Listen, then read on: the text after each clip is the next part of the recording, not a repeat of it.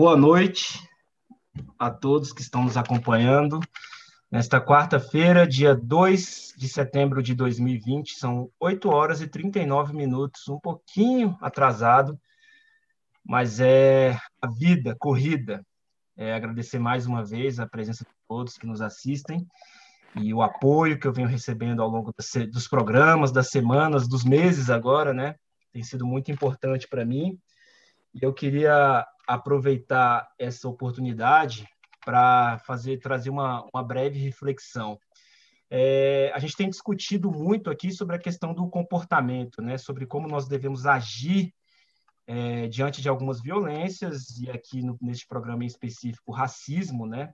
E a questão racial, como que nós devemos tratá-la no nosso dia a dia, as nossas as reflexões, é, a forma como nós devemos entender, a, a, a, perspectiva que nós devemos ter, a luz que nós devemos jogar sobre essa, essas, essa discussão.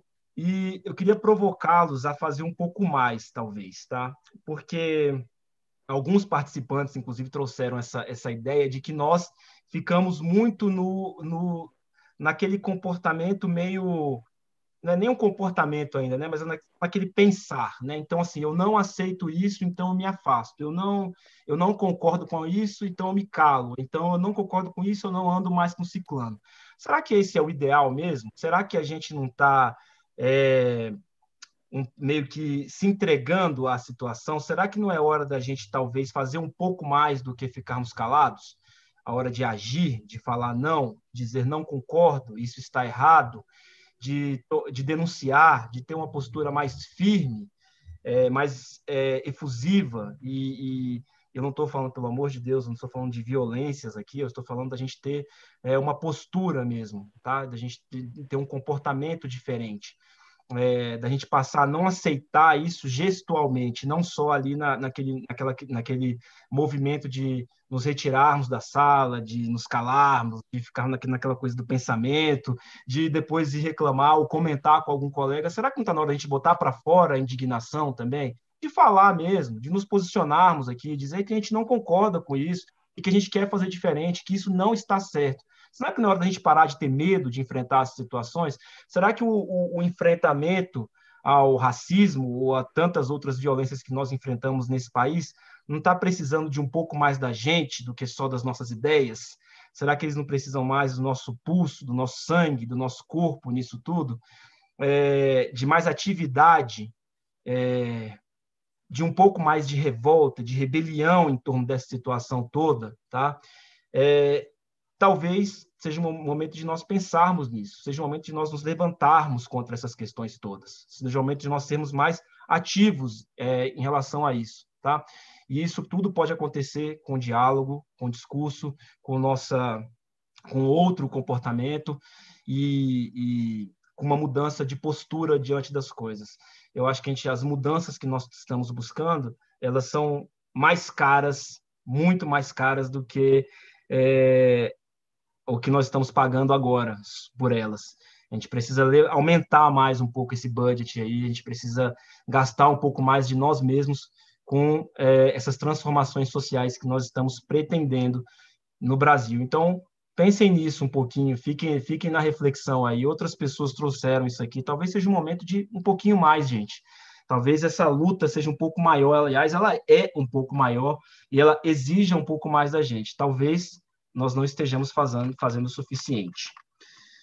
Hoje, o Black Talk, Black Talk 17 entrevista a doutora em desenvolvimento e meio ambiente, Sueli Conceição.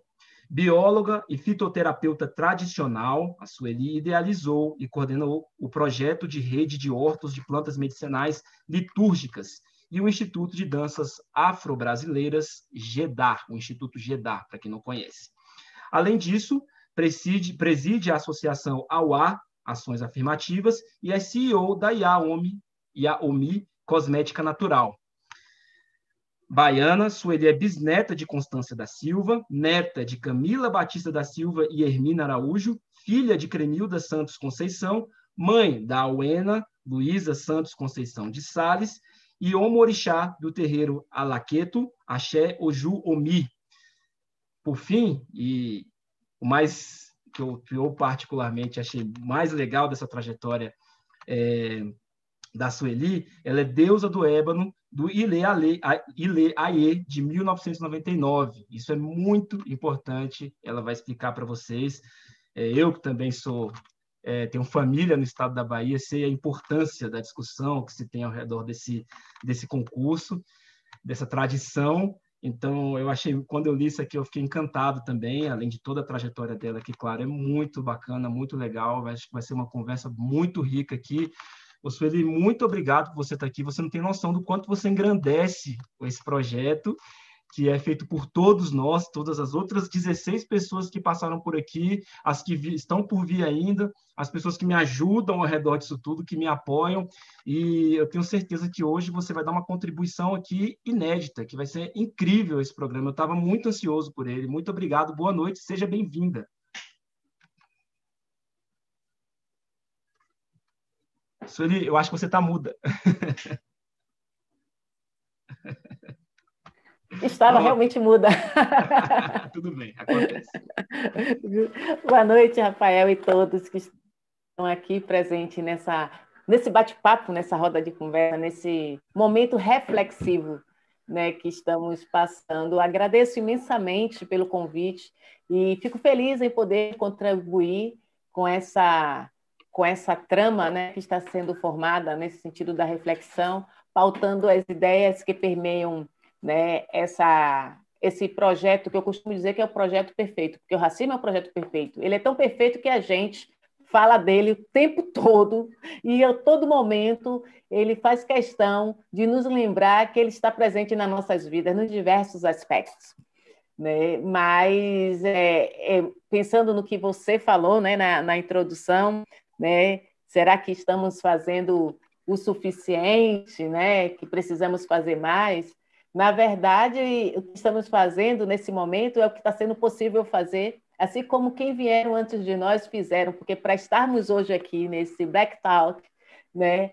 Quantos né, passaram e araram o terreno para estarmos? É óbvio que essa tão almejada equidade racial, né, essa é, é, o fim dessa, dessa perversidade que é feita com a nossa população preta, a gente não vai estar aqui, possivelmente, para ver né, essa sonhada equidade. Mas, de qualquer forma, as nossas ações estão arando terrenos para as gerações futuras, para continuar nesse enfrentamento com mais, é, como é que eu vou dizer, consistência.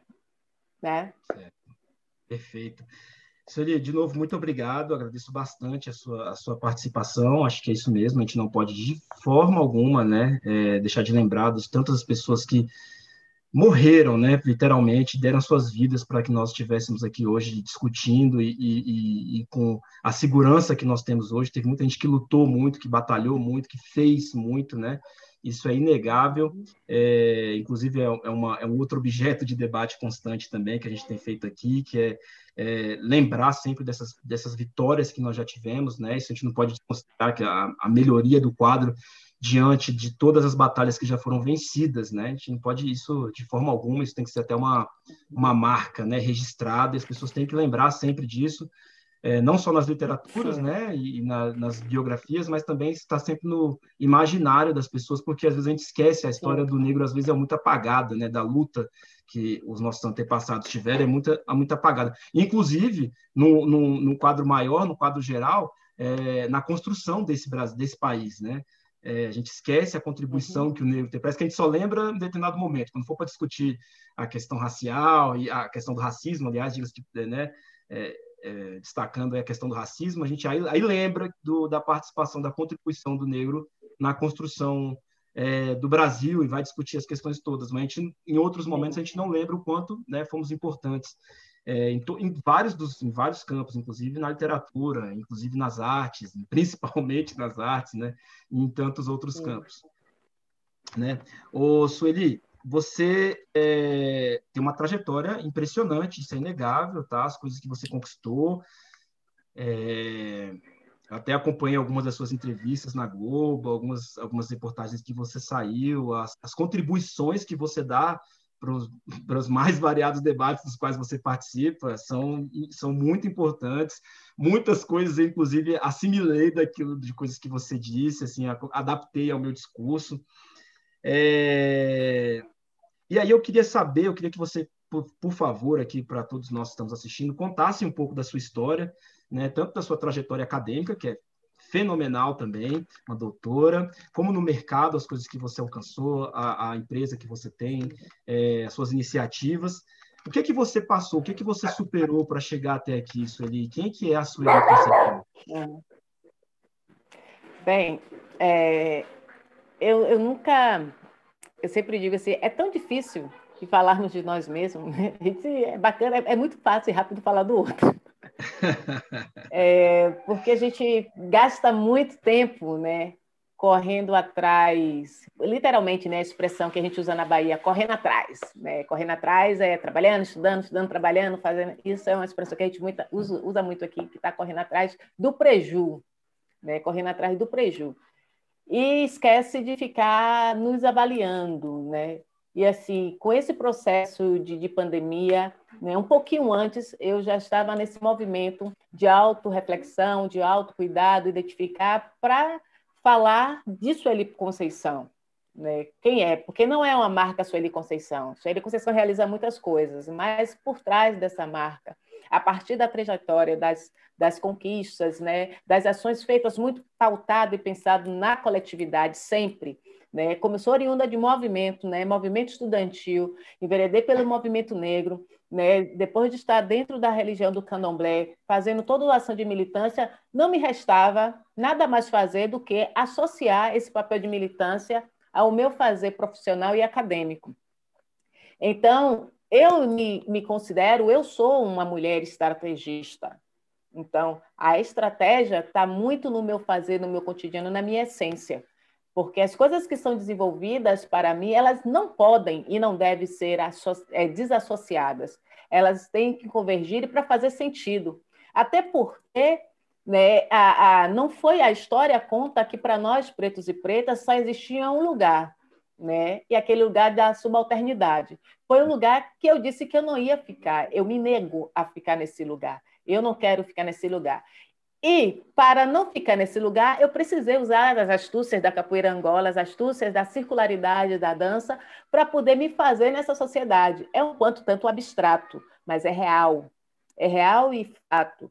Porque você sobreviver dentro do sistema cartesiano, que é a academia, falar do seu lugar de origem, que Djamila Ribeiro trata muito bem, do seu lugar de fala, e, e, e, apresentar o quanto nós podemos fazer ciência não é fácil. Então, tem que ser estrategista. Tem que usar artes e manhas para poder fazer valer a sua presença nesse espaço hostil que não foi idealizado para nós, pretos e pretas. Ninguém se engane que essa estrutura que está montada foram, pensada, foram pensadas para nós, porque aí está presente o racismo estrutural e estruturante que vivemos, todo esse tempo. Então, eu identifico assim, Sueli Conceição é uma mulher estrategista, é a mãe da, de Awena Luiza, né? é a Omorixá, nasceu por Orixá, é uma mulher de Orixá, né? e é a fitoterapeuta tradicional, que é feliz, é feliz com o que conquistou, é feliz com a possibilidade de mais conquista, o que proporciona para, para outras pessoas, mesmo que distantes, né? E assim, a gente descobre isso, por exemplo, tá carnaval, não sei se você teve a oportunidade de estar no carnaval da Bahia, e aí as pessoas encontram contigo e abraçam, falam assim, ah, sou ali Conceição, e aí começa a narrar o que mudou na vida a partir de uma fala que eu fiz, a partir, né, me tendo como um exemplo, né, de, de mudança de vida, né, de, de quebra de paradigmas. Isso não tem preço. Perfeito. É, é, e, e, é muito legal você falar isso, né? Da gente não, não aceitar. Eu vou puxar para uma outra questão que acontece comigo, a gente não aceitar essa condição que nos é imposta muitas vezes, né? Que a gente chega num ponto que a gente, será que eu consigo chegar? Será que eu consigo fazer? Será que eu consigo ganhar? E isso uhum. é uma uhum. coisa que, que, que martelam na nossa cabeça, né? Às vezes eu fico assim, assustado com como quanto a gente, às vezes eu tenho medo de fazer alguma coisa, sendo que eu nunca nem me testei naquilo, né? Mas é um medo que ele vem muito dessa, dessa violência racial, né? Porque a gente é, fica tão submetido a esse discurso, né? Que a gente fica, eu fico particularmente perdido é, é, nisso tudo e a gente precisa de superar isso, passar por cima disso. E eu acho muito legal quando vem é, histórias como a sua e as coisas que você fala, porque encorajam a gente, né? Dá uma dá um outro fôlego uhum. e, e, mostram para as outras pessoas também que nós podemos, nós conseguimos, nós somos capazes, nós fazemos, nós fizemos. É, isso é muito muito importante para mim e acredito que para as reflexões gerais das outras pessoas também. É, eu queria que você falasse um pouco dos projetos que você conduz lá na Rede Hortos, tá? E também no Instituto GEDA, e também falar um pouco da, da, da, da, da, da Cosmética Natural. Se você puder é, contar um pouco é. da história delas, destacar algumas questões, para as pessoas conhecerem também, falar um pouco dos seus projetos. Uhum. Certo. Então, é, eu, como eu já falei, né, por ser estrategista, eu sempre imaginei e assim, eu costumo dizer que a minha vaidade, o meu sonho de consumo é ver é, os povos e comunidades tradicionais emancipados. Né? E com isso, é, eu, eu construí a minha trajetória.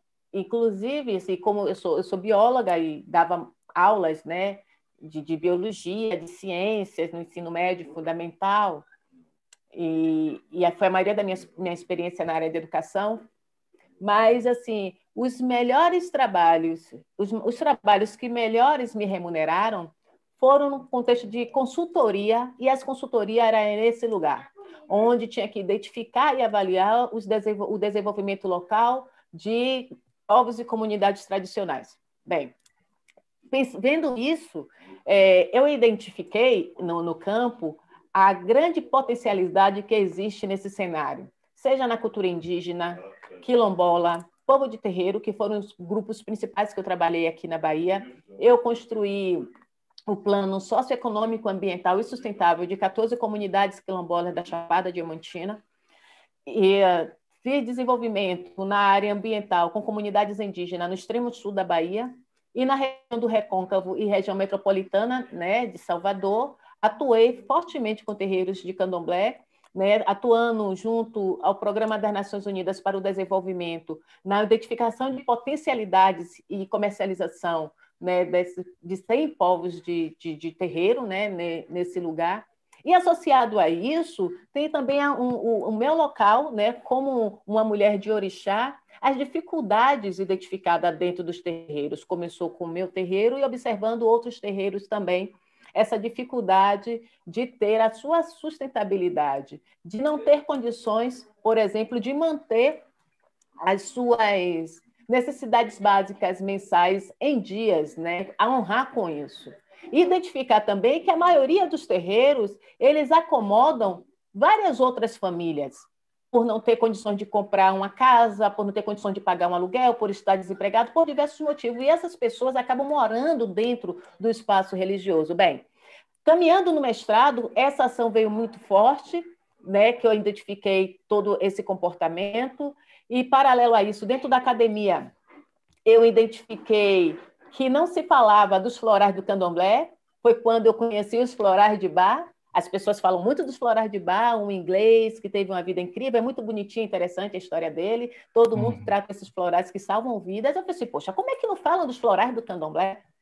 Nós usamos folha para tudo e toda folha tem uma fluorescência. Como é que funciona um negócio desse? E aí uhum. começou a despertar interesses para poder desenvolver as ações. Então, surgiu a necessidade, né, fazer, com essas análises, e com a questão da potencialidade, a necessidade de criar o rol. Porque durante o mestrado, que eu trabalhei com o desaparecimento de espécies de plantas relevantes para os sete terreiros né, da região metropolitana de Salvador, né, e aí eles falando da necessidade, da carência, a dificuldade de adquirir, eu fui atrás para ver onde é estavam sendo adquiridas, como eram armazenadas e acomodadas nos centros de abastecimento da cidade. Enfim, foi um trabalho incrível que eu pensei, não, não é possível. Como é que tem um fomento de um mercado, o mercado fomenta, os terreiros fomentam uma economia muito densa nos mercados e nenhum percentual revertido para os terreiros. Eu pensei, será que não poderiam os terreiros estar em coletivo fazendo essa ação? Foi daí que surgiu o projeto ROL. ROL significa Rede de Horto de Plantas Medicinais e Litúrgicas, com 12 terreiros de candomblés inicialmente.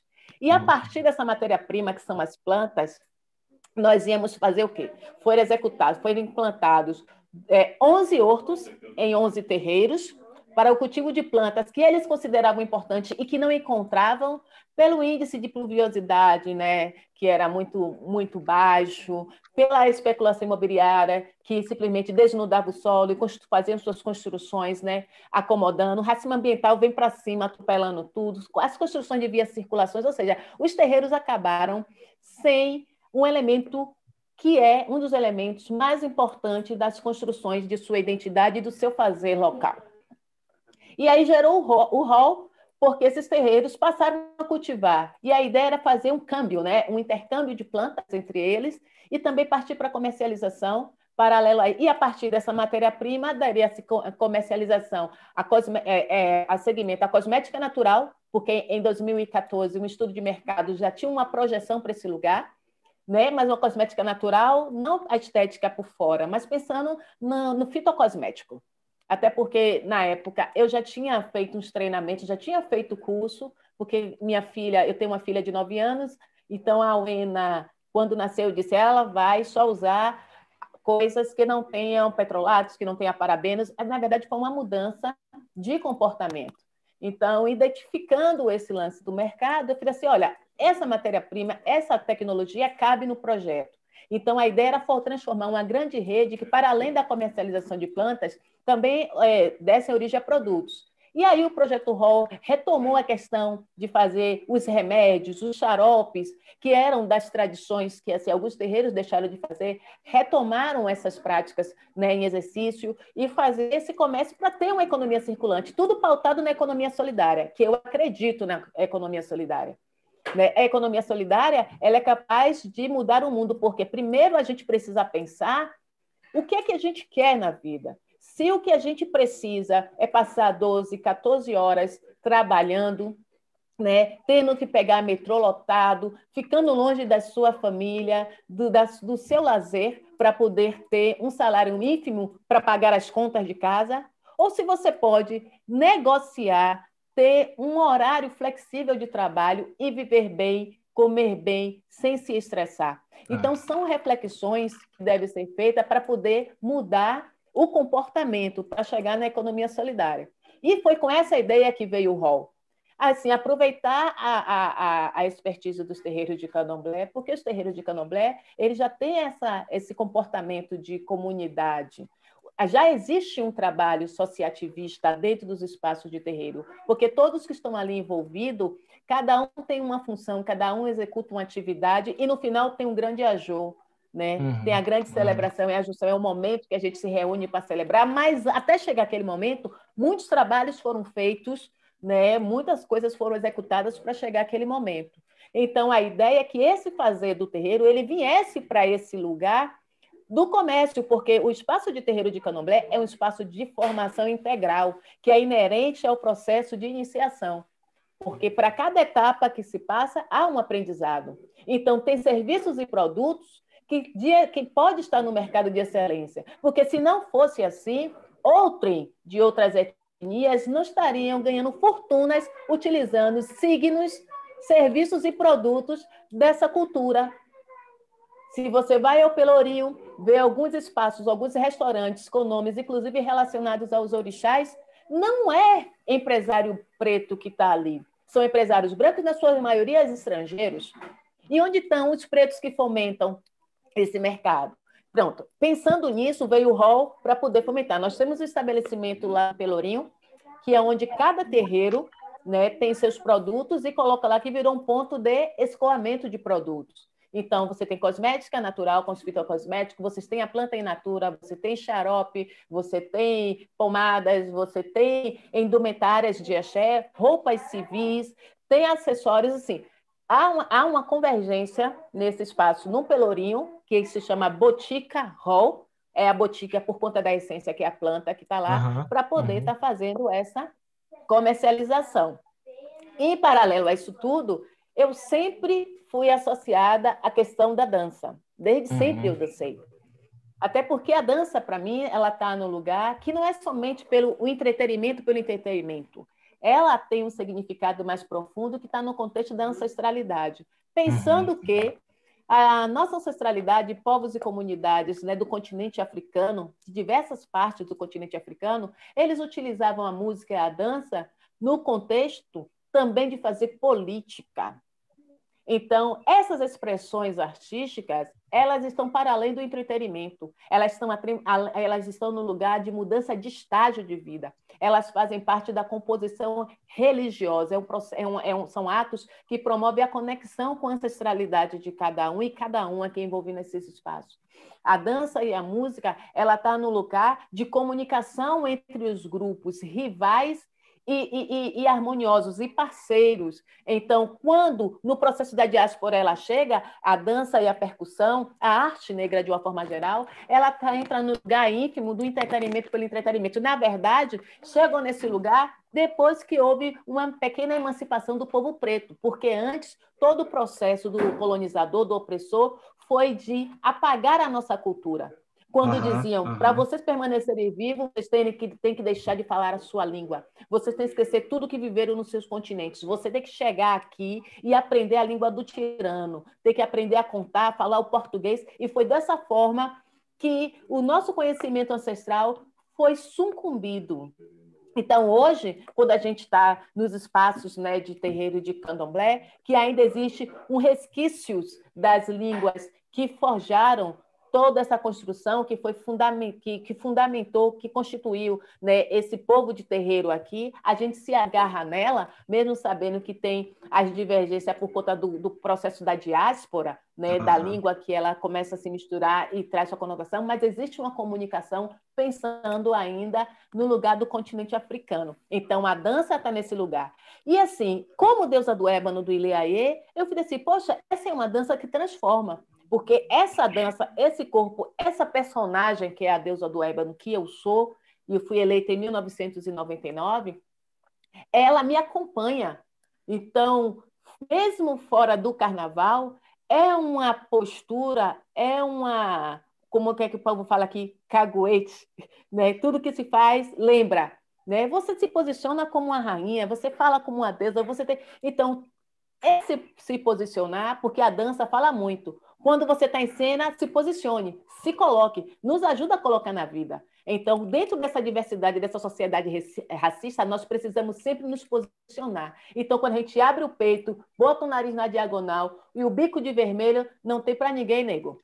A galera cai para debaixo, como a gente fala aqui na capoeira. É bem nesse lugar. Então, é uma dança transformadora que vai para além dos palcos. Então, quando foi pensado no grupo de estudos de danças afro de deusas e rainhas, foi pensar que metodologia é essa que a gente usa? Como é que funciona isso? Porque durante as aulas, e assim, pensando na dança negra de uma forma geral, principalmente aqui da Bahia, que é que eu tenho acesso, uhum. é, todos os professores e professoras, eles trabalham de uma forma assim, muito interessante, que é, ela utiliza a programação neurolinguística e a programação neurolinguística para dança, a questão de pensar na sua história, né, ver a história da ancestralidade para construir essa grande coreografia ou colocar esse corpo apto para fazer as grandes evoluções e movimentos que estão ali pautados. Dentro do Instituto Jeddah, para além disso, a gente trabalha o seguinte: teu corpo tem uma história, tem uma memória. Então, ah. você vai dançar o que seu corpo conhece, o que é que ele tem para oferecer. A gente não está preocupado em ter corpos tonificados para fazer aquelas acrobacias todas, mas a gente está preocupado em pegar essa essência e ressignificar ela na vida das pessoas. Então, quando a gente junta esse grupo, foram um ano e meio de, de investigação com esses corpos que não eram corpos profissionais, isso foi muito bom. Na sua maioria eram mulheres, que saíam assim, inclusive eu até brincava né, com elas. Eu pensei, aqui está parecendo mais um grupo de autoajuda, né? Porque a gente começa porque tinha teoria e prática, Uhum. E durante né, toda a movimentação, que sempre tinha um tema né, para poder tratar, é, elas traziam as suas experiências pessoais para a cena ah, e construíam a coreografia a partir daí. Uhum. Então, esse é o resultado. Então, o estudo está nesse lugar, porque a dança também ela pode e ela é um processo de cura. Então, não é à toa que as pessoas falam de biodança, mas não fala biodança do continente africano, fala biodança dos outros, mas não fala nossa biodança, por exemplo, para poder estar tá tratando esse lugar. Então, estou falando de dança afro, que que tem um, um vínculo com o candomblé, o candomblé está associado ao projeto ROL, e aí chega a Yaomi, né, para poder amarrar todo esse, esse, esse, essa trança. Porque a Yaomi, Ia significa mãe, Omi significa d'água, então significa mãe d'água. Yaomi, ela vem para poder apresentar à sociedade da possibilidade que o povo preto tem de empreender, desenvolver, ter qualidade de vida, pensando na sustentabilidade econômica a partir do seu lugar. Porque quando a gente trabalha com fitocosmético e trabalha com a flora local, eu estou dizendo que eu quero trabalhar com as plantas que as pessoas tomam banho de folha para se acalmar. As plantas que as pessoas passam na cabeça para poder curar a dor de cabeça. Né? Que os, um monte de terapeutas estão aí usando óleos essenciais. Então, se eles estão usando óleos essenciais a partir de ótica, por que nós não podemos usar os nossos óleos essenciais? E é uma mulher preta que está falando. Porque tem um monte de curso aí nesse tempo de pandemia que as pessoas estão espirocadas, que é natural, que está com a sua, a sua saúde mental abalada. Uhum, Isso é uhum. fato, não é brinquedo. Então, as pessoas estão se recorrendo aos florais, estão recorrendo à fitoterapia, estão recorrendo a esse lugar das plantas para poder se curar. Então, o que nós fazemos, o que nossos ancestrais faziam, o que os índios fazem, não é invenção, não é crendice, porque se fosse de fato, né, os outros de outras etnias, né, os brancos, eles não estariam se apropriando desse entendimento para estar tá colocando né, na cena, né, para estar tá falando de plantas comestíveis não convencionais, onde pegam plantas que mataram fome, pratos que povos de quilombo, povos de terreiro fazem, que têm o cunho na ancestralidade, e chamar de punk, deveria ter se respeitarem e saber da origem daquele prato, daquela comida e colocar o é, protagonizar as comunidades que manteram essa alimentação, essa cultura, não simplesmente se apropriar e gourmetizar isso, sabe? Não dar os créditos devidos. Então, essa é uma preocupação, essa é a demanda que está. Então, quando a Yaomi vem, é para dizer que nós podemos falar de nós, e com propriedade, com respeito e com qualidade. Não é um artesanato barato que as pessoas têm que comprar para ajudar. Porque é assim que olham para nós. Então, todas as nossas ações artesanais, todos os nossos fenômenos, quando as pessoas veem, é como se fosse um coitadinho. Não, não é para uhum. comprar para coitadinho, não. Tem que comprar porque é qualidade, porque é bom, porque não deixa a desejar ninguém. Tem que ter esse olhar. E nós precisamos nos posicionar nesse lugar.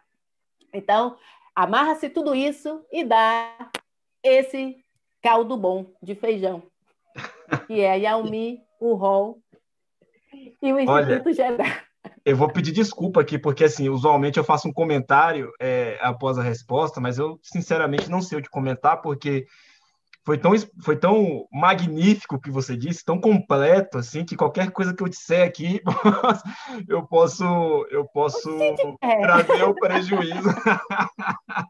eu pedi desculpas às pessoas, só queria fazer um comentário que assim essa questão de, do, do, empreendimento e esse resgate da história que você faz ele é muito importante, tá? Acho que talvez seja uma das coisas que a gente mais esteja sentindo falta hoje em dia, e, e, e, e, o respeito às nossas às tradições, à nossa história, aos nossos símbolos, aos nossos. É, enfim, ao nosso povo no, no, no, geral, né? Porque as pessoas realmente, a gente vê uma comercialização disso, ou então a gente vê uma banalização, né?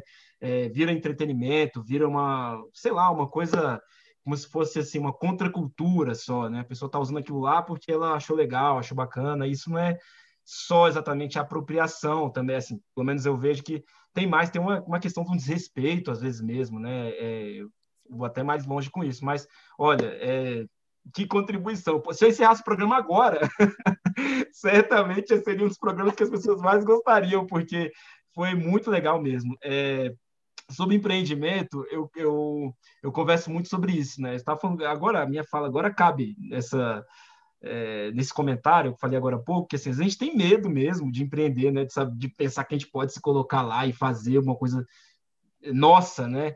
É, e dá um receio. Até vou te falar, assim, a gente faz eu estou fazendo esse programa aqui e eu ainda hoje tenho, um, tenho um, um problema, assim, eu divulgo para as pessoas e fico meio que ali, ai, será que a pessoa achou ruim? Será que tá legal? Será que porque eu acho que eu tô fora do padrão, né? Eu fico assistindo outras coisas, ouvindo outras coisas, falo assim, não, peraí, aí eu volto, né? Não é isso, a proposta não é essa. E aí, mas isso tudo é o, é o nosso imagem, nosso, nossa cabeça muito, assim, muito machucada com essas questões todas, mas, de novo, seria muito legal você estar tá trazendo essa história, é, é. essa energia que mas você se você traz. me permite... Permito, claro, por favor.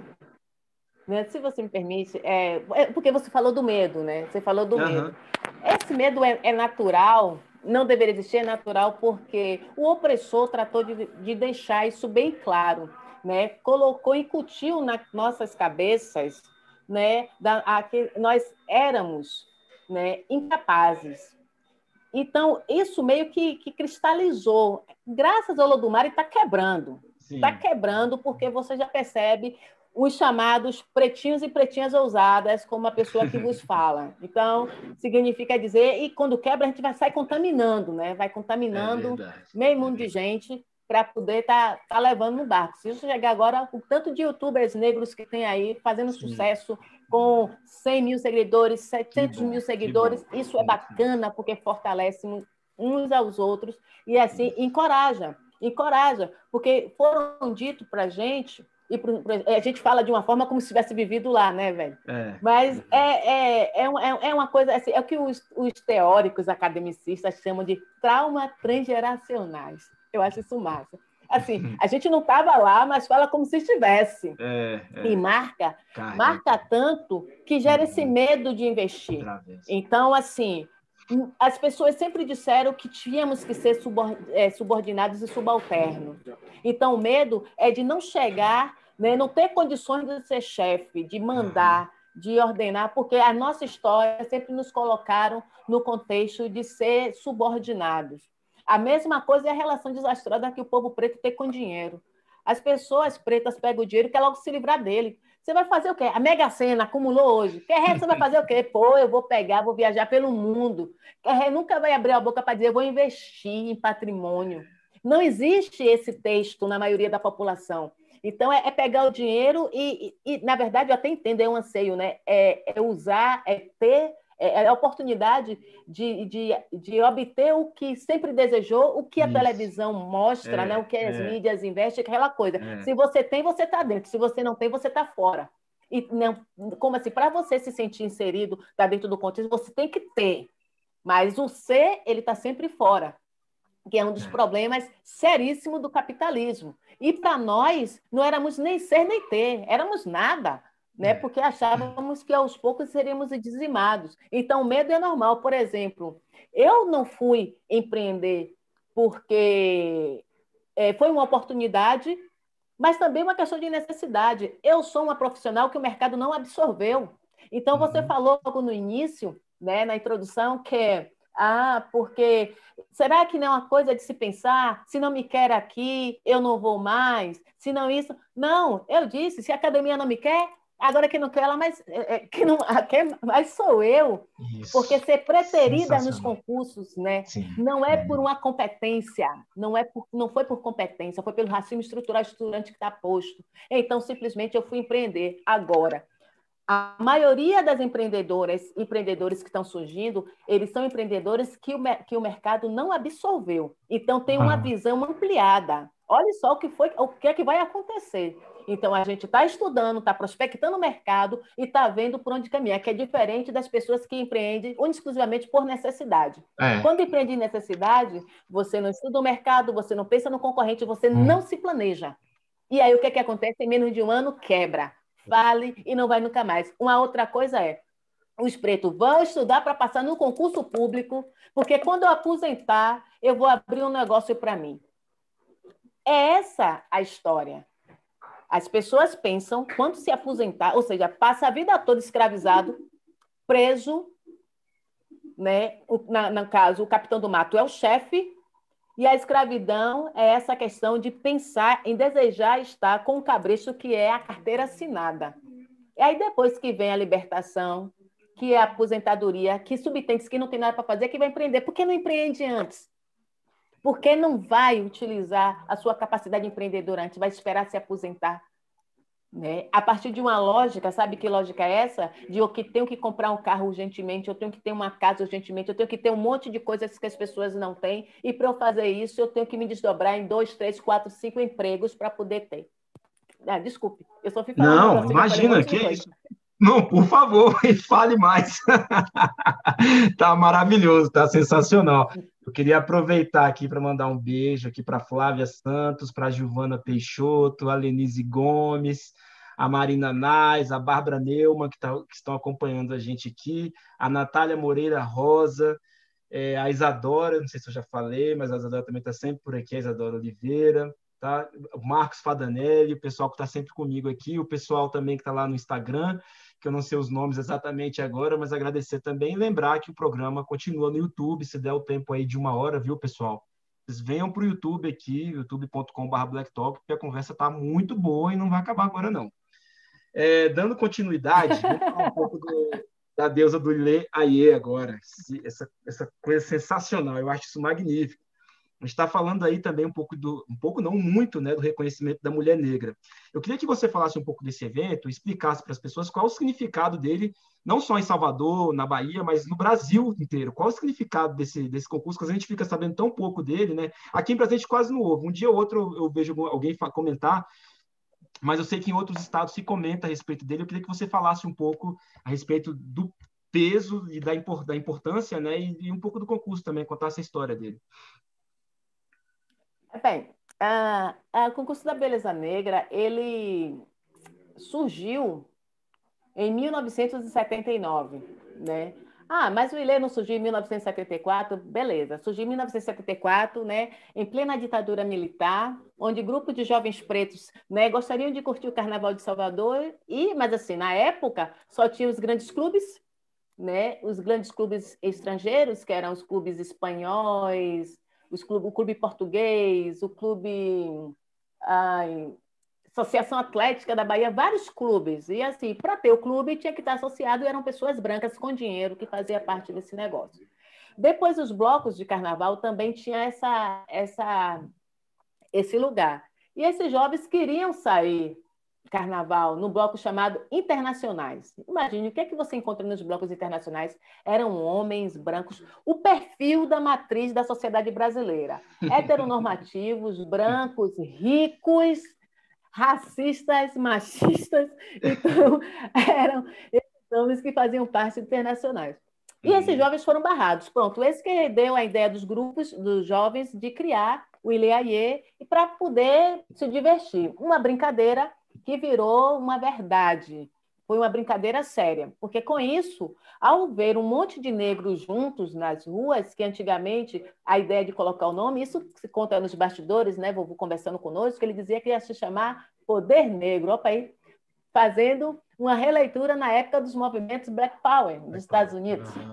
E na época, quando estourou todo o processo com Rosa Parks, né, os Black Panthers, enfim, eram, é, foram inspiradores. E aí, como era a ditadura militar, tinham certeza, se fosse para a rua assim, ia tomar cacete da polícia, né? Uhum. Simples. Então, mudaram para pensar, não, então vamos fazer o seguinte, vamos um, mudar e homenagear os países do continente africano. E aí, nos contextos da diáspora, eles focaram, né? Cada ano é eleito um, um, país, tem um tema específico. Quando não é um país, é algum, é um, algum movimento da diáspora né, negra, e aí é, esse tema que vai o ano e tal. E para esse tema, ele elege uma, uma deusa do ébano, né? Que é o equivalente à rainha. Porque, assim, o Ileaie foi o primeiro bloco né, afro do mundo a, a surgir né, com essa pegada mesmo de autoafirmação e ocupação de território, espaço, execução de sua territorialidade nas ruas. Né? Todos eram oriundos do terreiro de Candomblé, que é o terreiro de Tolu, que tinha como matriarca a mãe Hilda de Tolu, que já não se encontra entre nós né, há 10 anos. Então, é, ele tinha todo. Ele, os rapazes tinham o, o apoio dela, e foi para a rua assim, e construiu essa plástica, né? Que tinha que ter a rainha. Essa rainha, ela representa o colo da mãe África. Então, essa rainha está nesse lugar de levar toda essa informação né, para pra, as pessoas, né, para dentro e fora do grupo. Bem, construiu-se essa personagem, deusa do ébano, que não estão nos formatos eurocêntricos. Né, não, não, não, o concurso não se, não se preocupa se essa mulher é baixa, é alta, é magra ou é gorda. A preocupação é ela tem que ter uma carga emocional e espiritual muito forte e um entendimento de negritude pautado né, no pan-africanismo e na sua identidade, nas suas verdades, para poder levar isso à frente para fortalecer. Porque o que, é que a rainha faz? Ela manda, ela ordena, ela comanda o processo. E assim, o que é que faz esse concurso? Como é que ele acontece? Ele é balizado todo na dança. Então, a dança a performance né, do corpo associado com as indumentárias é que vai fazer a deusa do ébano naquela bela noite que nós consideramos que é uma noite de gala. Todo mundo se encontra na noite da beleza negra. É onde os pretos e as pretas colocam sua melhor roupa, seu melhor sapato, faz o seu melhor cabelo, sua melhor make, e estão todos lá se olhando, se encontrando. Dito isso, a gente identifica que nesse tempo todo, o Ilhaê tem 47 anos de existência, quase, e não se fala em um outro concurso de beleza preta, de mulheres para mulheres pretas especificamente, porque sempre houve Miss Universo, Miss Bahia, sempre essas Miss dentro desse perfil eurocêntrico que nós nunca estivemos representadas. Então, ser deusa do ébano é representar justamente esses corpos, esse corpo, né, esses cabelos que não estão na mídia. Óbvio né, que hoje nós temos a, a grande. É, a, a, Miss Universo ela é da África do Sul, salvo engano. Né? Ah, por favor, me ajude. É eu da África do Sul? É da, é, eu acho que é atual é. Vou pedir para a minha produção dar uma é, olhadinha e checar aqui. É. Mas assim, o fato, o fato que agora a gente está em 2020, a gente tem a primeira Miss Universo, Miss Universo, né? Que é do continente africano. E olha que não é um continente pequeno. E você vê aqui na Bahia quantas Miss Bahias foram negras. Sempre no, como coadjuvante. Miss Brasil uhum. tem uns três anos que teve uma Miss Brasil negra. E aí a gente entra em várias discussões nesse cenário, né? Porque tem as paletas de cores, tem os privilégios do preto mais claro e tal. Então, são temas de reflexão. Mas o Ileaê não se preocupa com isso. O Ileaê se preocupa mais com o processo da, da politização dessa mulher, o que ela vai representar, o que é que ela vai trazer. E assim, eu cheguei no Ilhaê para quebrar o paradigma, né? Perfeito, porque quando eu entro no Ilhaê, que foi no Jubileu de Pratas, eu entro como a primeira deusa do ébano universitária. Aí já fica aquela coisa, fico feliz, eu digo que quebrou paradigmas, porque antes eram mulheres que tinham esses desejos, que, que trabalhavam né, como costureiras, manicures, não, são profissionais dignas, mas não tinha essa ascensão do ponto de vista social de estar no nível superior. E o bacana é que depois de mim, todas as outras que vieram, quem não tinha um nível superior, passaram a ter. Porque as oportunidades surgiram mais. Então, assim, eu meio que abri essa, essa porteira né, assumo essa responsabilidade. E assim, eu, eu tenho orgulho de dizer que sou a primeira deusa do ébano universitária, a única doutora cátedra, né, que ainda atuante, eu ainda danço, ainda danço, saio carnaval, faço shows, sempre me coloco, porque as jovens, elas precisam identificar que dança por entretenimento pode também, mas para além disso, você também tem que ser produtora de conhecimento. Você Isso. também tem que, ter que trabalhar para mudar a realidade sua e daqueles que estão próximos de você.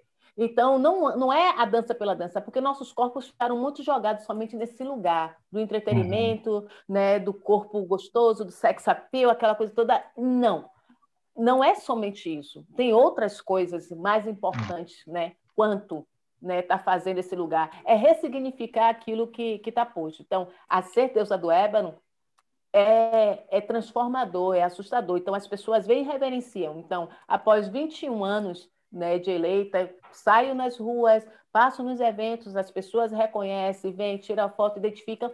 E a quantidade de mulheres e meninas que olham para mim, Carla Cotirene, por exemplo, a nossa grande Carla Cotirene, né, escritora, Carla Cotirene, quando eu fui deusa do ébano, eu estava lá em cima no trio, ela era cordeira. Sabe o que é cordeiro aqui no Bahia? Não. É que vem os blocos de carnaval, são aquelas pessoas que seguram aquelas cordas. Ah. E ela era uma daquelas pessoas.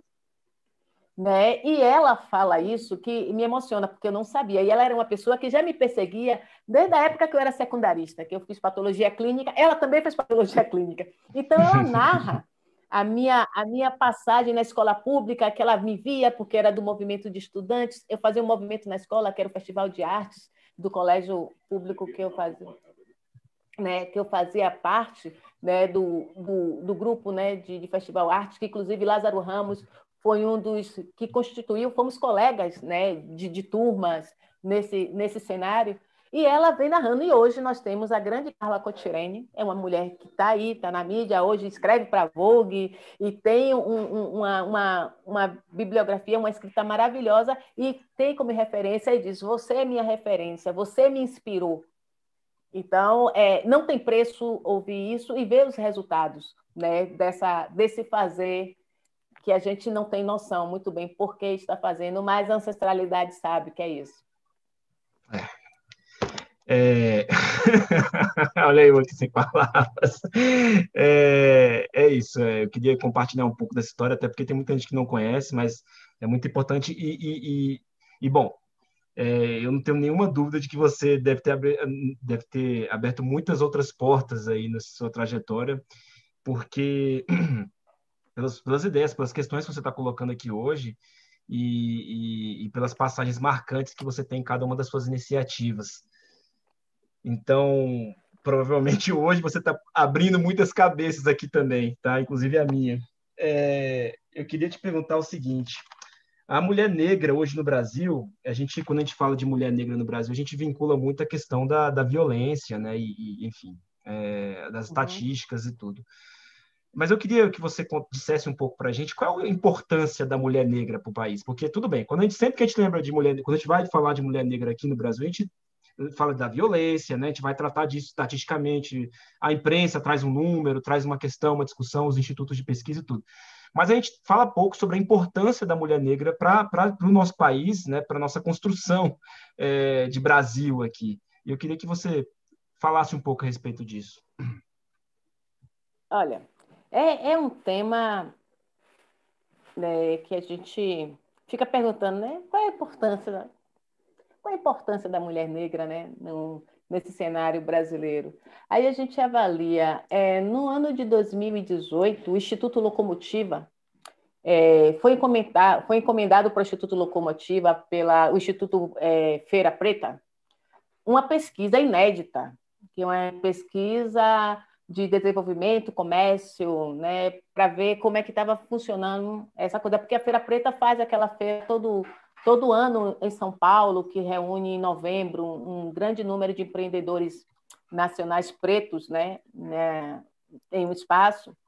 E essa e essa pesquisa inédita apontou que por ano a população preta movimenta 1,7 trilhão de reais. Essa pesquisa aponta que esses microempreendedores que estão movimentando esse valor todo, a maioria que está na frente, mais de 50%, são mulheres. Tudo isso para dizer que o afroempreendedorismo feminino ele é importante para movimentar. Aí eu faço uma pergunta para você, que é ré, e para todos que estão aí. Onde é que estão esse 1,7 trilhão que é movimentado da população preta da favela, que eu não vejo refletido na educação preta, não vejo refletido na cultura preta, eu não vejo refletido na saúde preta. Para quem é que essa população está dando esse dinheiro? Esse é algo que a gente precisa pensar. E é sério pensar nisso. Então, se a gente consegue movimentar essa monta, pense aí, se isso circular entre nós, é, eu estou falando mesmo do black money, eu estou falando mesmo do black money, porque a gente tem que refletir nesse lugar. E, felizmente, as mulheres estão à frente. Por que felizmente? Porque na sociedade, na estatística, de uma forma geral, a mulher preta ela consegue ganhar a metade do valor que um homem preto ganha, que é a metade do valor que uma mulher branca ganha. Então, veja como é que está o valor né, do capital econômico dessa mulher no mercado brasileiro. Está lá embaixo. Porque essa mulher loura, essa mulher branca, né, ganha ainda a metade do que um homem branco ganha. Então, você percebe como vem, isso é, são dados estatísticos e, e de pesquisa, que está aí para todo mundo investigar na internet, porque é aberto ao público, está aí. Dito isto, esse fazer desse novo momento que estamos vivendo, né, dessa economia circulante das pessoas pretas na favela e que as mulheres estão na ponta que é, não é algo novo, não. Porque a gente pode visitar lá na história, porque a gente tem as, as negras que eram as ganhadeiras, as que saíam para mercar para os seus senhores, que faziam dos seus comércios com seus filhos amarrados nos lombos, com seus grandes tabuleiros na cabeça. Foram as mulheres que chegaram e empreenderam toda essa lógica de mercado, de montar quitanda, de montar barraca e começar a mercar. Mas se a gente parar para pensar, se for fazer o levantamento das grandes redes de supermercados e shoppings que tem aí, você não encontra uma família preta que seja dona de uma rede dessas. Isso é muito estranho. Isso não é normal. Ou seja, as pessoas pretas continuam trabalhando para servir os senhores e as senhoras. E de uma forma normal, natural. Porque eu queria um pedaço desse 1,7 trilhão, não vou mentir, não. Eu gostaria muito que os meus irmãos pretos me consumissem. Hum. Porque, por incrível que pareça, a maioria dos consumidores da minha marca são pessoas não negras. E isso é frustrante. Isso é frustrante.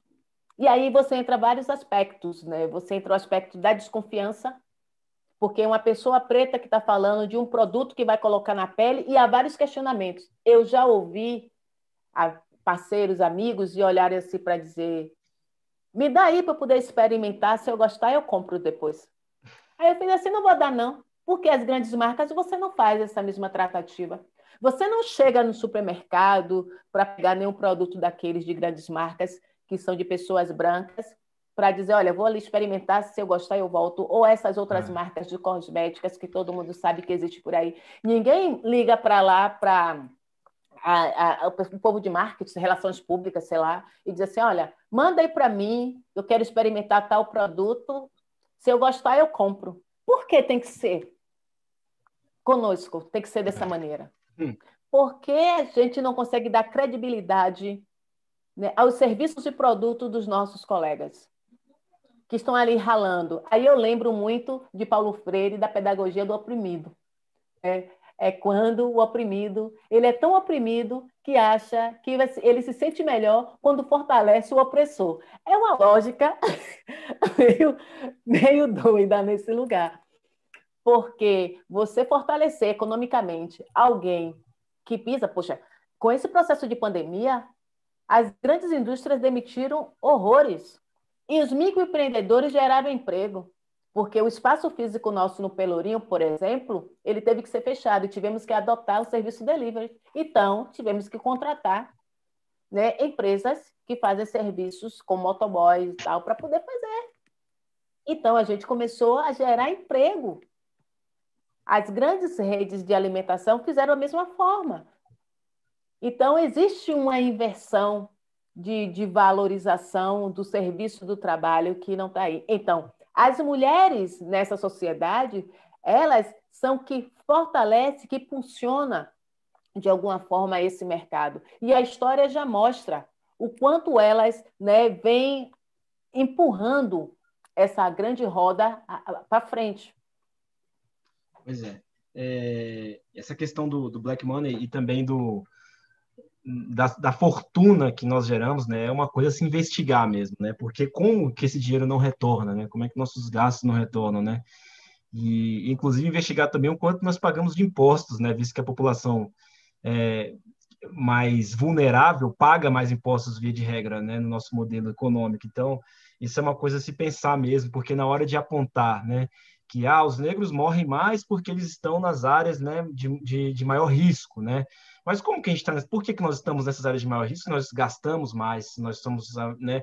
Se nós, nossa trajetória histórica é importantíssima nesse país, se nós somos mais da metade das, da população aqui, demograficamente falando, é, por que, que nós estamos nessa condição, então? Onde está o dinheiro? Onde estão as condições? Onde está o governo?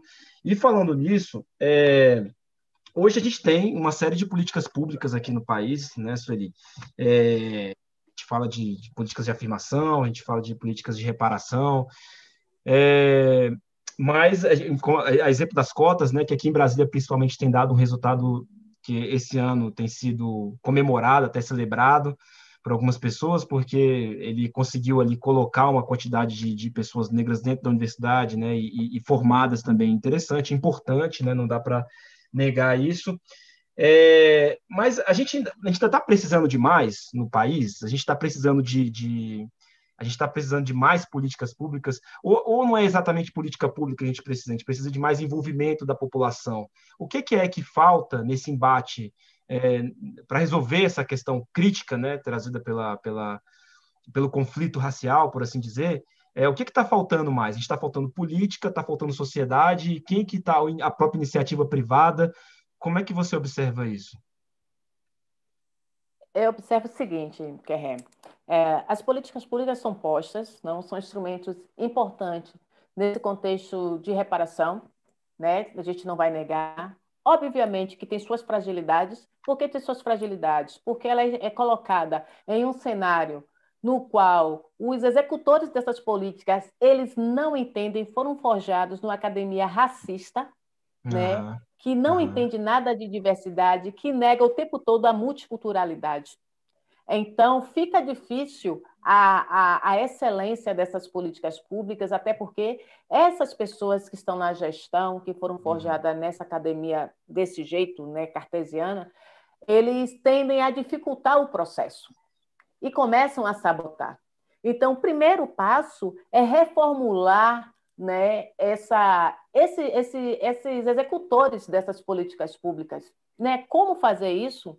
Eu não sei como como, como, como dizer, porque não é uma fórmula mágica, até porque seria uma coisa de tirar todo mundo, botar um monte de gente novo que tenha todo esse discurso que nós temos de equidade racial. Né? Então, isso leva um tempo, né? ressignificar. Por exemplo, você tem o IFAM, que é o Instituto do Patrimônio né, Artístico Humano Nacional, e o IFAM tem uma política de tombamento que é de 1935 para tombar terreiro que é uma realidade nossa. Só para você ter um exemplo, para citar um exemplo. Então, o terreiro tem uma dinâmica própria. Então, de tempo em tempo, ele precisa estar tá se remodelando, se reestruturando em função da sua liturgia. Uhum. Então, a estrutura espacial ela, ela é dinâmica. Como é que eu vou pegar um tombamento de 1985 que está focado em museus, em igrejas, que são estáticos, para botar no processo religioso? com uhum. esse dinâmico. Uhum, e teve uhum. terreiros, por exemplo, a Casa Branca, que em Salvador foi o primeiro terreiro tomar, tombado pelo IFAM na década de 80. E está lá. Só para você entender, e, e, assim, e só para você entender que os que foram tombados depois seguiam a mesma loja. Claro que, que, o, que a Casa Branca abriu uma jurisprudência, uhum, uhum. e poucos, e aos poucos foram inseridos, foram inseridos profissionais que tinha uma visão mais multicultural, multifacetária, que começou a facilitar, a construir o processo, mas é lentamente, 1980 a 2000. Então, as pessoas não conseguem, porque há essa divergência, essa falta de entendimento dessa diversidade. Então, o que, é que eu estou querendo te dizer? Que as políticas públicas ela têm essas fragilidades, por quê? Porque pessoas que são os principais instrumentos de execução dessas políticas públicas, na sua maioria, não têm esse entendimento, não querem, elas são racistas, elas estão nesses espaços para justamente justificar, porque a estrutura do Estado brasileiro não foi pensado para atender às nossas demandas. Então, esse discurso de políticas públicas, de ações afirmativas, é tudo muito recente. A uhum. gente está falando de algo de 20 anos para trás. Uhum. A gente não está falando, assim, a gente está falando algo que aconteceu recentemente e, e, de, um, de um Brasil que a Constituição, quando fomos é, identificados, né, pautados como sujeito de direito, foi na década de 80, com a Constituição de 1988, para pensar todos esses formatos de equidade social. Então, é tudo muito recente. Se é tudo muito recente, a gente está falando, falando de uma geração que é uma geração que eu ia falar um negócio, mas não vou falar porque vai ser problema. É uma geração que precisa ressignificar. Mas a gente não. Como é que a gente vai ressignificar quem tem 50, 60, 70 anos, que está naquele serviço fazendo aquela mesma coisa o tempo todo, que se aposenta, mas não sai do lugar, ou então não quer se aposentar e está ali ditando. Esses eu estou falando para os operacionais, mas a gente vai para uma esfera muito maior, para o legislativo, e encontra um cenário muito parecido, que aí vai parindo essas pessoas que têm a mente fechada. E assim, a prova é o nosso Congresso que está aí, né? Que não nos vê, não nos reconhece e estão anulando todas as nossas conquistas, tudo que foi conquistado, né? Nesses vinte e poucos anos, tudo que foi pensado e pautado pelo movimento negro unificado no Brasil, nesses 46 anos, estão indo para o ralo abaixo. Aí hoje eu estava conversando com, com o motorista do Uber, dizendo para ele o seguinte, que ele falando né, dessa situação, porque esse contexto de pandemia, porque o, o, o, o presidente não faz nada, ele falou assim, é, mas essa é uma, é uma política de genocídio. Ele não faz nada, ele não toma, porque é uma forma mais natural de fazer a, a, a seleção, né? a seleção natural né? dos mais fortes e dos mais fracos. Isso aí eu pensando na dinâmica da biologia. Então, se ele não toma iniciativa, os pretos favelados que não tem para onde manter isolamento, todo mundo fica contaminado, o SUS não dá conta, está fazendo um recadastramento que ninguém consegue fazer, eles morrem e aí a gente tem o um país com menos pretos e menos pobres. Né? E aí a gente pensa lá atrás no contexto da eugenia, que a turma estava pensando justamente nesse processo né, de seleção para ver como é que matava o povo preto nesse cenário. É, são reflexões que a gente tem que fazer, porque não é possível. Não é possível.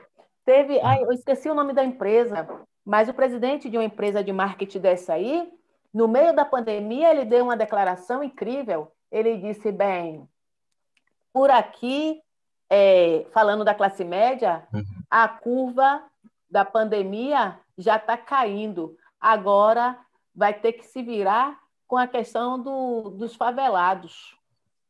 O que foi que ele disse?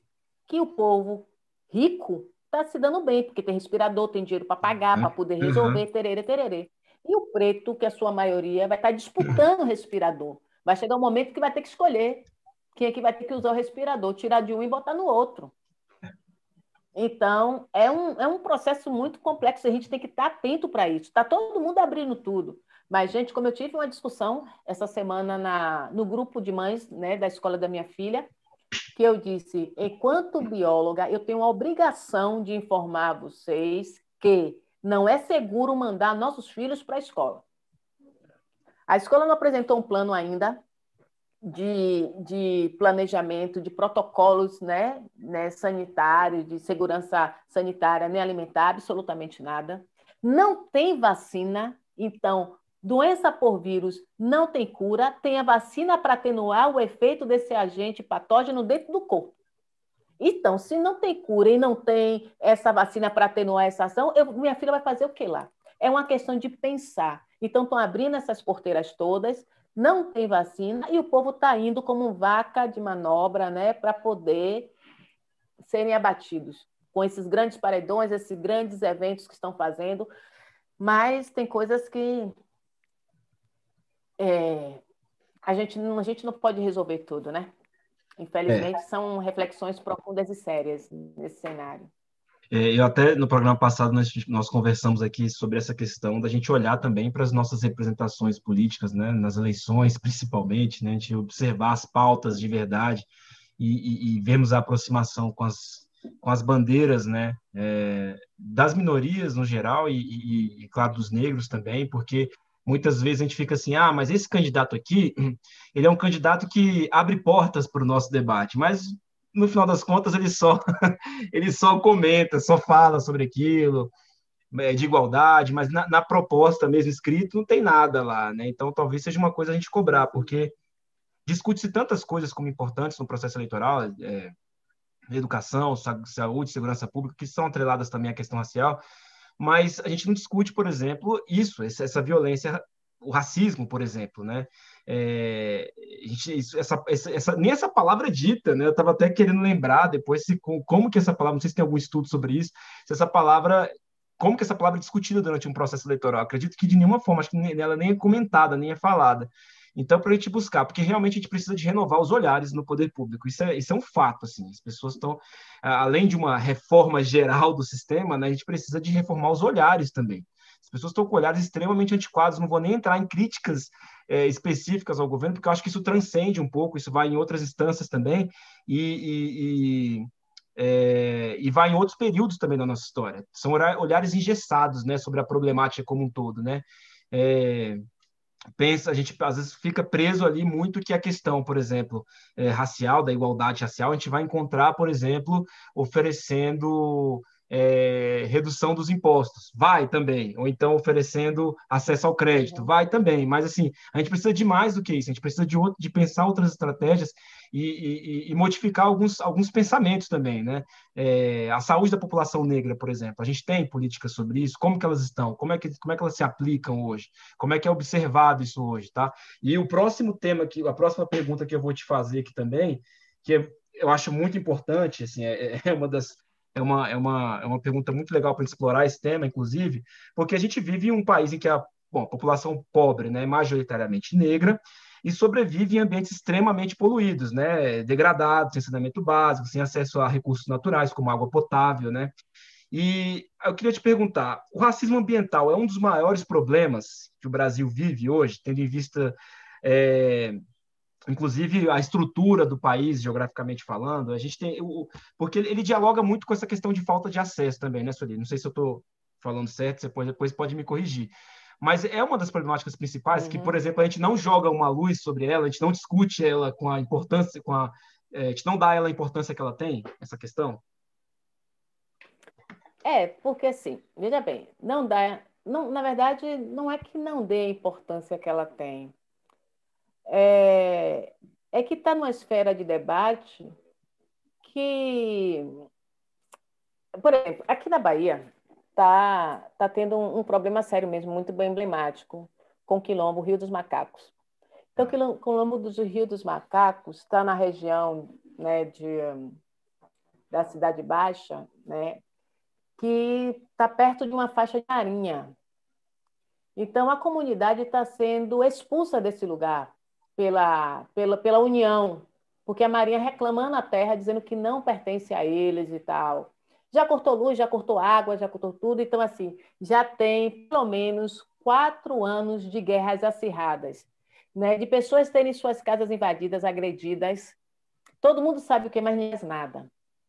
Então, tratar de racismo ambiental é tratar com um nível de poder, de capital simbólico muito alto muito alto. Então, as pessoas perdem vidas tratando sobre isso.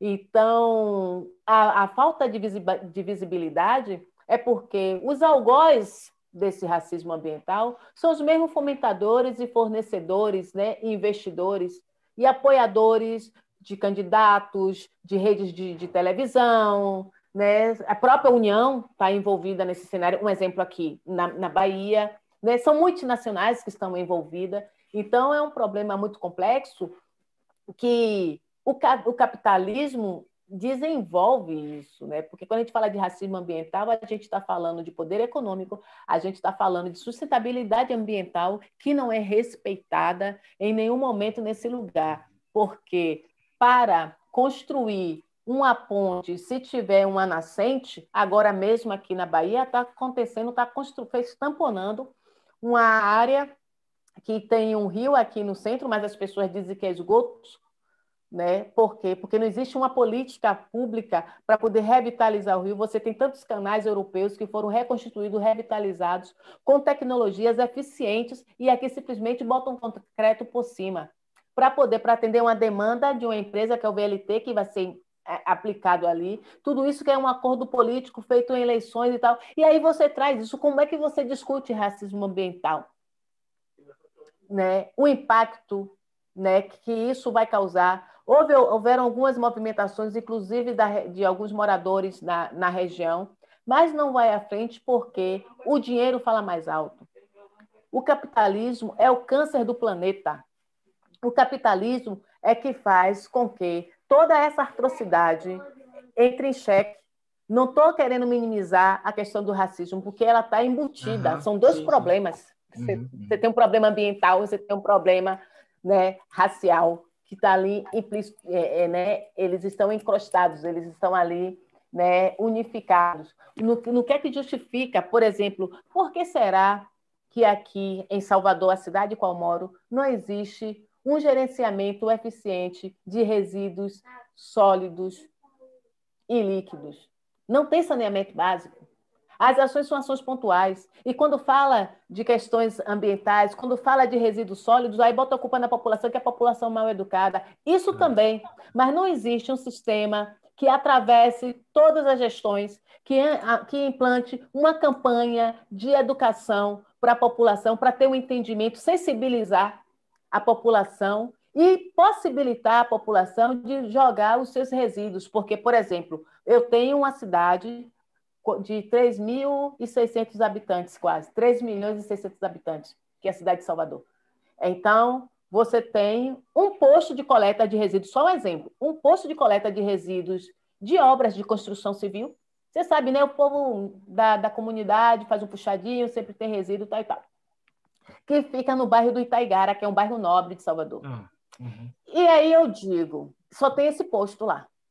Como é que a galera da comunidade de Cajazeiras, que é um bairro distante, que para chegar lá, por conta do trânsito, você chega a levar até quatro horas, a depender do horário do dia para chegar. Vai pegar o resíduo dele lá para trazer para esse troço de cá, hum. para poder fazer a coleta? Faz sentido para você?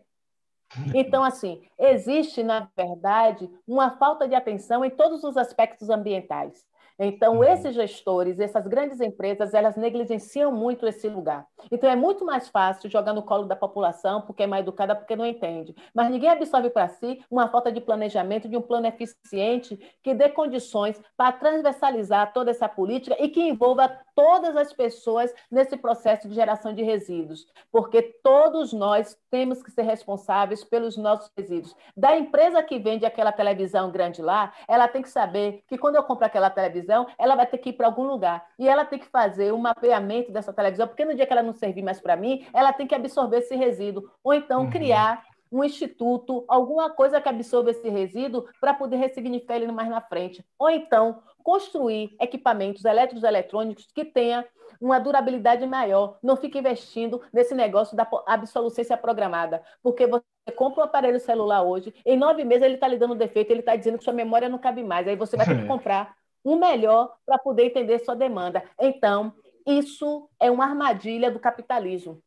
E isso perpassa nesse lugar, nessa gestão do racismo ambiental, porque você tem que estar o tempo todo sendo submetido, sofrendo, seja economicamente, seja fisicamente, com sua casa sendo derrubada, com suas nascentes sendo sucumbidas, né? as estradas passando por tudo que é lugar. Por quê? Porque vai atender uma lógica de mercado, que é o mercado do T, que é para comprar, construir mais mais carros para construir mais estrutura de sei lá o quê. O fato, o fato que as comunidades que estão ali próximas daquele lugar que vai ser ter um ambiente serão impactadas. E em nenhum momento eu desconheço as condicionantes que são aplicadas efetivamente para atender as demandas dessas comunidades.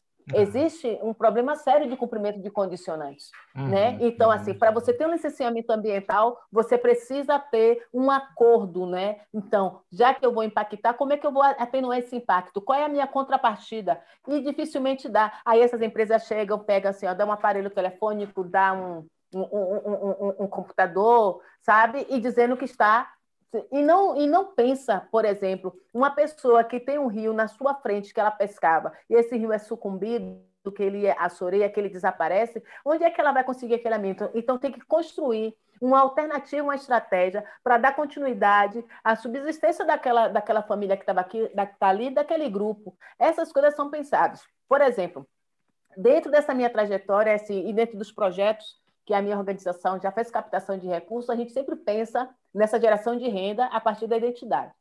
Então, tem uma tecnologia da produção de detergente né, e sabão para uso geral líquido, que a gente utiliza azeite de dendê, que seria descartado de forma inadequada.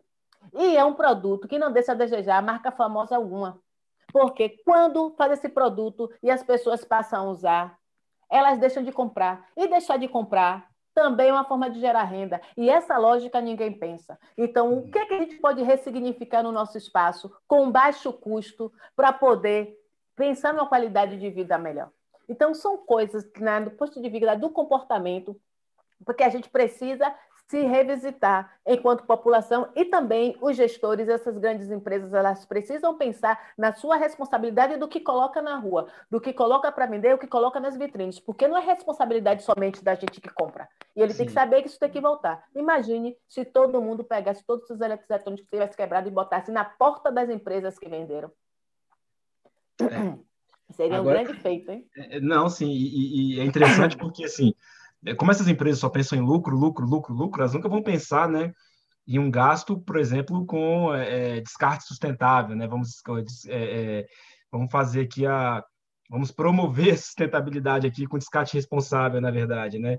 É, uma, um, há um tempo atrás eu tra trabalhava com uma ONG e aí é, que lida também com essa questão da é, da sustentabilidade com descarte de no descarte de monitores, peças de computador no geral, né?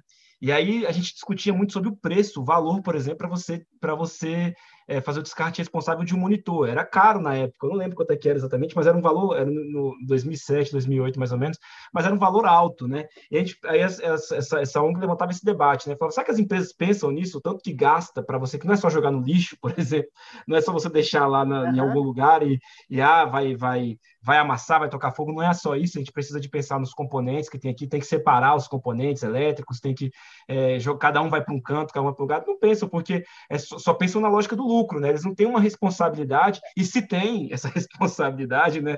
Ela não é exatamente, eles não, não a seguem, não a cumprem, né? A menos que talvez é, o poder público colocasse, colocasse contra a parede nisso tudo. Então, realmente, eu acredito que você, é, você tem razão, assim, é, é, é uma luta grande, Agora, né?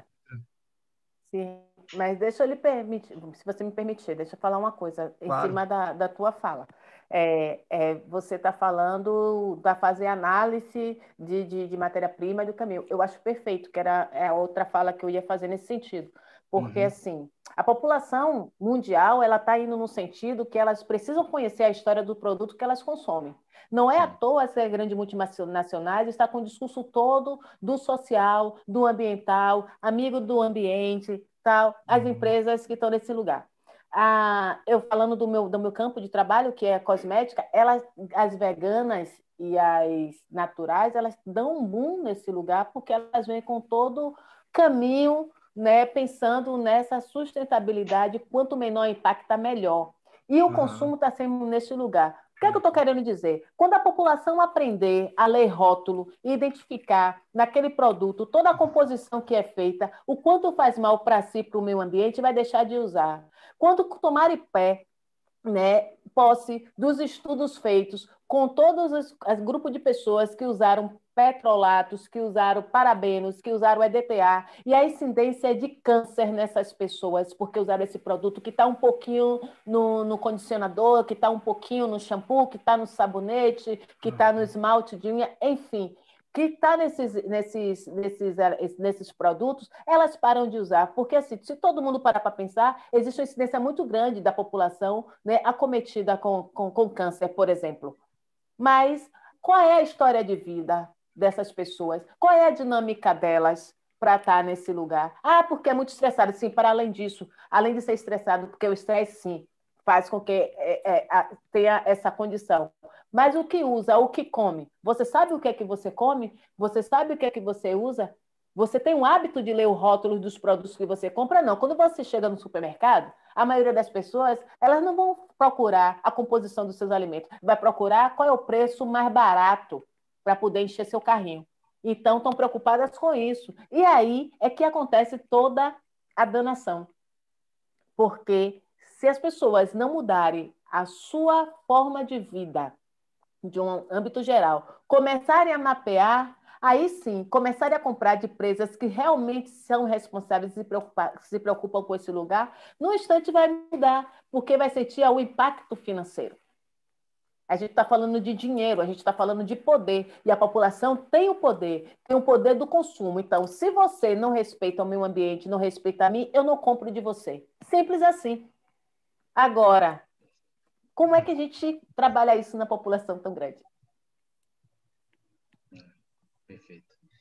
É... Exatamente. Desculpa, gente, estou ficando sem palavras aqui. é, agradecer aqui Talita Lobo, Camila Cavalari, as meninas que estão aqui comentando também, a Bárbara Monteiro, que você conhece muito bem. É... Ô, Barbinha, beijo grande, Bárbara. E a gente, infelizmente, nós estamos infelizmente chegando na última pergunta. Eu poderia ficar aqui por muitas horas, viu, pessoal, conversa, ouvindo. É... Sueli, nós podemos considerar os terreiros Oi. como um espaço de reterritorialização. Essa palavra me pega, viu? Dos, é, a gente pode considerar como espaço de, dos afrodescendentes? É, e, e, e qual a importância desses lugares para o combate ao racismo? Olha só, sim, pode ser considerado sim, ele de fato é um espaço de reterritorialização, porque a gente pensa, se formos pensar nessa construção, né, no processo que foi perverso, quão perverso foi a diáspora, então, para chegar nesse lugar, existe uma ressignificação, uma reestruturação. Então, quando você chega dentro dos espaços de, de terreiros você identifica, você identifica, é, você identifica uma, uma configuração espacial do território africano.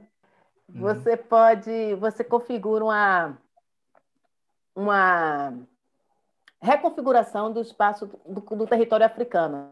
Por que eu estou falando isso? Eu costumo dizer o seguinte: quem não compreender a geopolítica do continente africano, não vai compreender as nossas danças negras, não vai compreender a nossa música negra, não vai compreender as religiões de matrizes africanas. Por quê? Porque essa relação ela, ela, ela é muito próxima. A gente está falando de territorialidade. Os terreiros de candomblé, eles se constituem no Brasil numa reconfiguração de família, para início de conversa. Então, considerando que os negros, na condição de escravos, chegaram aqui sem família, sem seus pais, sua mãe, então eles se irmanaram na fé de cada um e se constituíram. E eram grupos de diferentes regiões, de diferentes territórios, inclusive territórios rivais. E a partir dessa solidão coletiva, e eles se irmanaram na fé, foi constituído o Canoblé, que é um lugar, uma religião exclusivamente brasileira. Obviamente que tem essa mesma formatação de candomblé em várias partes do mundo, mas você não vai encontrar candomblé no, no, no continente africano, porque a maior parte são muçulmanas né, e, e cristãs, isso é, isso é fato, e uma pequena porção ela ainda está nas tradições, nas religiões tradicionais.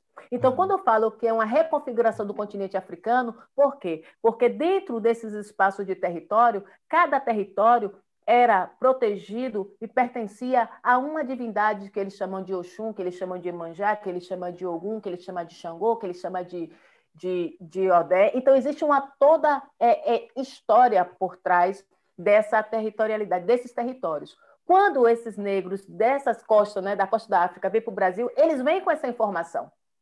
Então, quando chega nos terreiros de candomblé, você tem vários espaços, várias casas, que é uma reconfiguração desse território. Então, você tem a parte do território do povo de Obaluaê, que é o povo de Ji, que está ali, e está próximo e faz parte, que não faz parte do território do povo né, do Funfun, que está numa outra unidade da África, que está no, território, tem a parte do povo que é do território de, de Oió, ou seja, existe a, a questão da religiosidade, ela está intimamente ligada com a territorialidade exercida nos espaços de terreiros, nas comunidades tradicionais africanas. Tudo isso para dizer, por exemplo, quando as pessoas falam assim, não, eu sou de Oxum, eu sou de Oxum.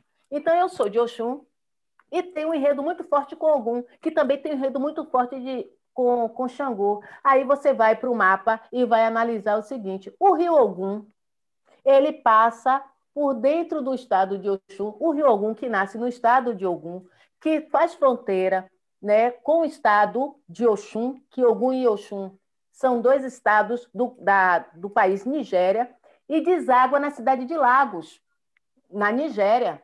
Ou seja, essa passagem desse elemento da natureza tão importante, ele faz a ligação. Então, os terreiros, as religiões de matriz africanas, ela tem essa afinidade com os elementos da natureza. Né? Ela tem essa representação muito forte, e esse fazer né, religioso que assim ele vê os grupos essa relação entre o Orum e Aie, que é o céu e a terra nessa conformação onde os elementos da natureza permitem e possibilitam essa ligação essa conexão para além de outros fazeres, a partir de uma toda dinâmica própria de grupo.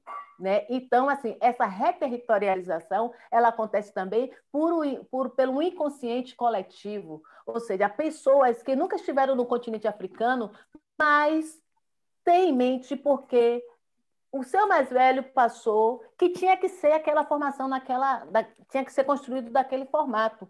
E aí, quando você vai fazer essa análise somados com o mapa, você tem. Isso aqui foi porque eu estudei no meu doutorado, eu estou falando, né, trazendo essas informações né, para a gente refletir, porque é preciso ter esse entendimento. E é uma religião filosófica, ainda que o capitalismo, o, o processo né, do opressor tenha colocado demonizado a nossa religião, ela não é. Ter colocado a nossa religião como um, é uma religião que não tem filosofia, que não tem escrito, está muito enganado, tem sim. Nós temos línguas, assim como tem o latim, que quando o Papa, quando o padre tem momento nas suas celebrações fala o latim, nós temos nossa língua, tem o Kikongo, tem o Kibundo, tem o Urubá, a depender da nação que tem aqui para fazer, tá para poder louvar a nossa ancestralidade. Mas o racismo foi tão perverso nesse processo de colonização que negaram isso para a gente. E essa conversa que a gente está tendo hoje, eu tive hoje de manhã, junto com uma live né, com Suede Quintê, e ela tratando muito bem desse assunto nesse lugar, o quanto né, os nossos ancestrais eles perderam e quanto nós não sabemos das nossas origens a partir desse processo perverso que foi o processo colonizador e que perdura até hoje com o racismo. Quando abre a boca para dizer, durante a minha pesquisa de doutorado eu perguntava, né, o que era, para algumas pessoas, um, um, um, formulário, um questionário, e perguntei para algumas pessoas que quando falava assim, o, quando você fala Oxum, o que é que vem na sua cabeça? Aí faziam a, a, a composição dessa, dessa divindade, né? dentro do que falam por aí, humanizando, né? porque tem várias né, descrições que as pessoas fazem. E quando fala algum, o que é que vem?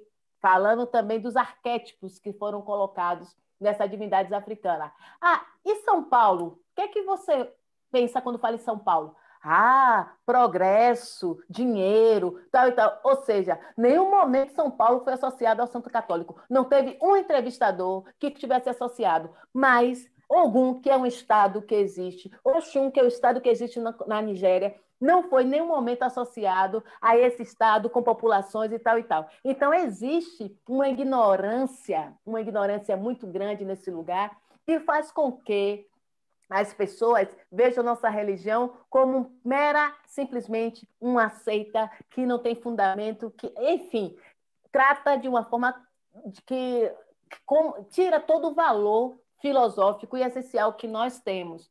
Então, para combater o racismo, aí você fala assim, e como é que combate o racismo? Dessa forma como eu estou te falando, esse processo de educação, porque quando a gente tem o um entendimento, o racismo é fruto da ignorância. Quando se tem o um entendimento desses lugares, a gente tem força para lutar, a gente tem, tem forma de combater ele de alguma forma é, a partir da educação, a partir do ensinamento, sem precisar, por exemplo, ir para as vias de fato, né? ir para a luta, até porque né, Zumbi estava aí, atuava com a lança. Hoje nós precisamos de uma caneta, né? Por enquanto. Mas a gente vai usar caneta, por enquanto. É verdade. Mas se for preciso. Mas. Por favor.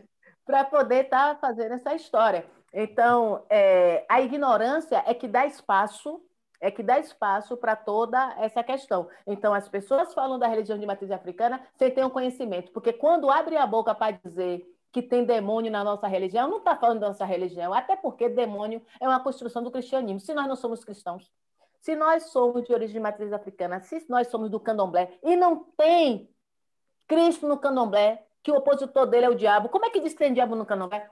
Não faz sentido. Faz sentido para você? Porque para mim não faz. Senhoras e senhores, Sueli Conceição. fantástica, fantástica, fantástica. que, que inspiração que você é, Sueli. Que inspiração, que inspiração. Eu, eu vou reassistir esse programa algumas vezes, é porque você é inspiradora mesmo. Muito obrigado pela, pela oportunidade que você me deu e, e a todas as outras pessoas que nos acompanharam até aqui. é, de contar um pouco o que tem dentro da sua cabeça aí, as suas ideias que são sensacionais, assim, reformadoras. É, eu acho que você seria uma boa presidente da República, Sueli. Não, não, não, não posso. Eu não posso porque eu morro antes. Não vão deixar. Desse jeito não deixa, não, moço. Não, não, não, não, não, não. Seguramente. Seguramente Olha... meu helicóptero cai. Ô, Sueli, é, muito obrigado mesmo. Queria agradecer do fundo do meu coração. Foi fenomenal. Isso aqui é um, é um marco para mim, essa entrevista. Foi muito legal mesmo. Estou muito feliz de ter te entrevistado. É, me desculpa aí, às vezes, o nervosismo e tal, mas é porque eu tento ir me, me encaixando nessas, nessas muitas ideias que são trazidas. E é muito conteúdo assim, importante. Eu quero assimilar, eu quero participar, eu quero entender, eu quero dar, opinar mas obrigado pela paciência, pelo carinho, pela atenção que você teve aqui com o Black Talk e comigo também, e com as pessoas que estão nos assistindo. É, antes de passar as suas considerações finais, deixar você com a palavra e fique à vontade, queria convidar as pessoas a, se quiserem, claro, né, se, se quiserem, curtirem aqui a página é, e acompanharem os, os outros os episódios anteriores e os que, os que virão pela frente aí. Sábado nós temos mais programas, 5 horas da tarde. E vamos discutir a previdência social e o racismo, gente. É um tema interessantíssimo também, é, com Gustavo Beirão, que é especialista aí na área de é, reforma de previdência, aliás, né, na área previdenciária. Então, queria convidá-los também para estar aqui nessa discussão que vai ser muito legal. E agradecê-los mais uma vez por tudo, por estarem acompanhando aqui, pelos comentários. Eu acho que hoje eu consegui citar quase todo mundo, não deixei ninguém de fora. Então, muito obrigado, Sueli. Muito obrigado mesmo, do fundo do meu coração, novamente. Por favor, você a palavra, a palavra é sua.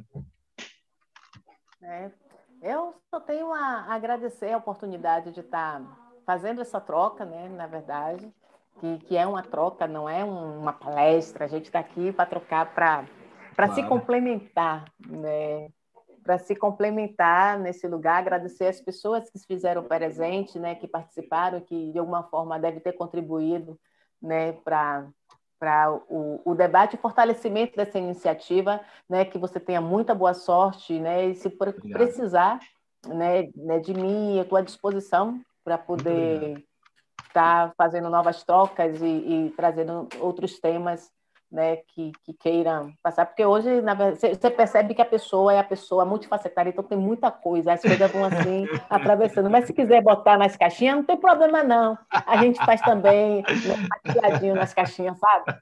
Não tem problema para fazer. Então, muito, muito, muito obrigada, né? Espero voltar mais vezes e vamos seguir, seguir ressignificando toda essa estratégia né, que está posta. E sigam Perfeito. a Yaumi, por favor. Sigam a Yaumi, né? Vão lá na nossa página, né? A arroba é Yaumi, que é I-A-Y-O-M-I, Cosmética Natural. Eu vou deixar lá no, pessoal, vou deixar lá no, no, Instagram, quando eu fizer o, colocar o vídeo completo. Aqui no YouTube também vocês vão poder ver o nome. O nome já está aqui no YouTube, tá? É da Yaomi Cosmética Natural, já está aqui. O arroba Yaomi Cosmética Natural, ou então coloca lá na busca do Instagram que ele acha, tá? É rapidinho. E, mas eu vou deixar o link certinho lá para vocês seguirem, sigam também, né? E, bom, é isso. Boa noite a todos, bom resto de semana, continuem se cuidando, por favor. Sábado tem mais, espero contar com vocês todos aqui também. E vamos em frente. Sueli, um beijo, muito obrigado mesmo. Então. Obrigada a você, Guerreiro, muito obrigado. Mas você pode pensar depois uma live para falar sobre autocuidado. Opa. Autocuidado a partir das ervas. Estou né? à disposição, que assim, é uma conversa que eu tenho feito muito nesse processo de pandemia, porque os nossos, as pessoas estão sofrendo muito né, sim, com a saúde, sim. É, com a emocional, com a saúde mental. Então, a gente pode pensar um bate-papo nesse lugar, que vai ser claro. incrível. Como é que as Vamos. plantas deixam a gente assim? Vamos sim, com certeza. Já vou anotar aqui, com certeza absoluta. Já já eu vou te perturbar de novo lá no WhatsApp para a gente pensar, marcar esse programa aí, para a gente tratar disso. gente, então é isso. Boa noite. Tá? Até a próxima. Boa quinta-feira para vocês. Fiquem bem, se cuidem. E é isso aí. Tchau. Thank you.